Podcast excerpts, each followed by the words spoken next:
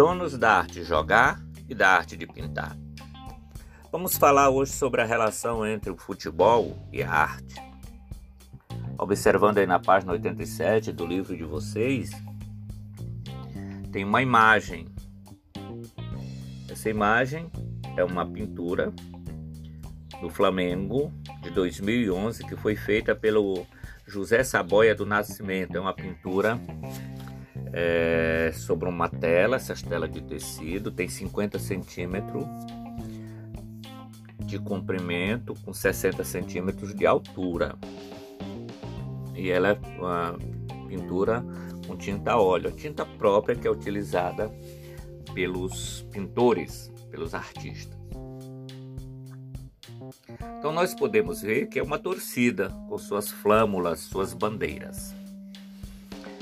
Em uma torcida de futebol, por exemplo, os gestos sincronizados, as músicas criadas, cantadas e tocadas, as cores dos uniformes dos times e as outras manifestações criativas passaram a ser oficialmente patrimônio cultural imaterial, porque são ações realizadas por um grupo de pessoas que caracterizam e influenciam a sociedade. É comum, inclusive hoje, até os, os jogadores é, eles criam coreografias, né, depois de um gol. Quem é que não lembra quando está assistindo aos jogos de futebol pela TV, aquelas danças que os jogadores fazem, né? E nas arquibancadas, no tempo da presença do público, agora com a pandemia não tem, mas aquelas bandeiras grandes, imensas, cobrindo é, a torcida toda.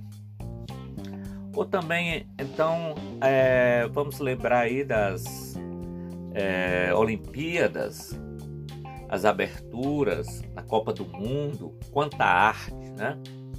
Então a gente vê que essa presença muito forte é, da arte dentro do futebol. E tudo isso é, é, é, é denominado de patrimônio cultural imaterial, que a gente já viu na aula, aula anterior, né? que são práticas da vida social. Não é algo que se pegue, mas é aquilo que é praticado pela sociedade. Muitos povos jogam futebol ou consideram essa modalidade um de seus esportes preferidos. No caso do Brasil, sem sombra de dúvida. Aí no exterior, quando se fala em Brasil, é duas, é, são duas é, características: é o futebol e o carnaval. Desde crianças, em campinhos e quadras, em ruas, praças e praias, vemos jogadores e jogadoras, torcedores e torcedoras de futebol. Quem é que não lembra aí da nossa escola, do que é a quadra esportiva para todos vocês, não é verdade? Os campinhos improvisados, até na calçada, no calçamento. O brasileiro gosta tanto de futebol que onde ele achar um espaço que ele possa colocar uma bola para brincar, e até sozinho bater jogando no muro, faz, né? Mas o, o futebol ele é muito presente. Então aí não é diferente. Aí vocês gostam muito de futebol. Inclusive os times da nossa escola, tanto masculino como feminino, têm a característica de conseguir muitos troféus aí para para nossa escola. Né? Mas no futebol brasileiro a paixão é tanta que no Rio de Janeiro, desde 2007, a cultura do mundo do futebol ligada à torcida do Clube de Regatas do Flamengo passou a ser considerada patrimônio do povo carioca, ou seja, o Flamengo é um patrimônio imaterial é, do povo carioca, do povo do Rio de Janeiro. Isso com direito à inclusão no livro de registros das formas de expressão do Instituto do Patrimônio Histórico e Artista, Artístico Nacional, que é o IFAM. O IFAM ele é responsável pelo registro de todo o patrimônio histórico e cultural do nosso país. Então, essa importância que o futebol tem, essa presença do futebol na arte é, envolve a questão artística, mas envolve também a questão econômica, porque a, é, através do futebol, é, quantos empregos não são gerados, né? Começa pelos salários astronômicos dos jogadores de todos os times, né? o de norte a sul do país, de leste a oeste, o Brasil é um país em que, que respira futebol.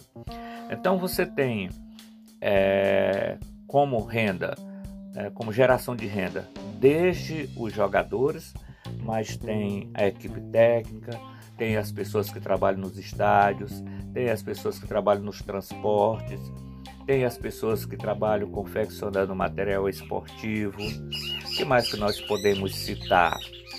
Né? Tem as pessoas que vendem os lanches nos estádios.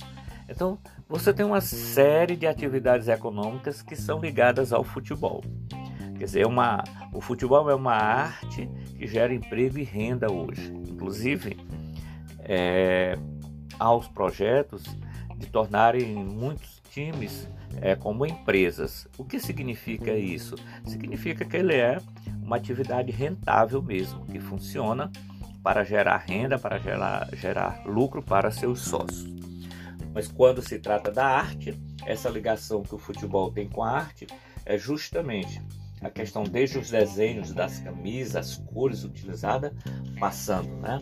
pela torcida, pela organização da torcida, pelas flâmulas, pelas músicas, danças, pelas coreografias criadas. Então vivemos nesse mundo do futebol e viva o futebol. Aqui destaca o Flamengo, é, mas nós temos muitos times grandes no Brasil, times que se destacam. E cada um tem o seu, da sua preferência. O importante é a gente destacar que é bom torcer, mas torcer com respeito pelo outro, é, porque a gente tem visto muitas coisas lamentáveis no mundo do futebol, da agressão entre torcidas, da agressão entre jogadores. E isso não combina com esporte, isso não combina com cultura, né? Nós temos que buscar sempre a cultura da não violência. E o futebol ele é para ser uma diversão. Quando ele passa a ter agressão, ele deixa de ser essa arte. Curiosidade, vocês sabiam que na seleção de 1982 no Brasil, a nossa seleção era chamada de futebol arte?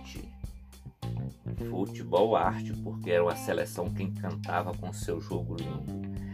Então, o, o, o brasileiro ele tem um, uma ginga, que é a maneira de jogar, que também é considerado uma arte. Então, que nós possamos valorizar cada vez mais o nosso futebol, valorizar a nossa cultura e procurar compreender um pouco mais sobre ela.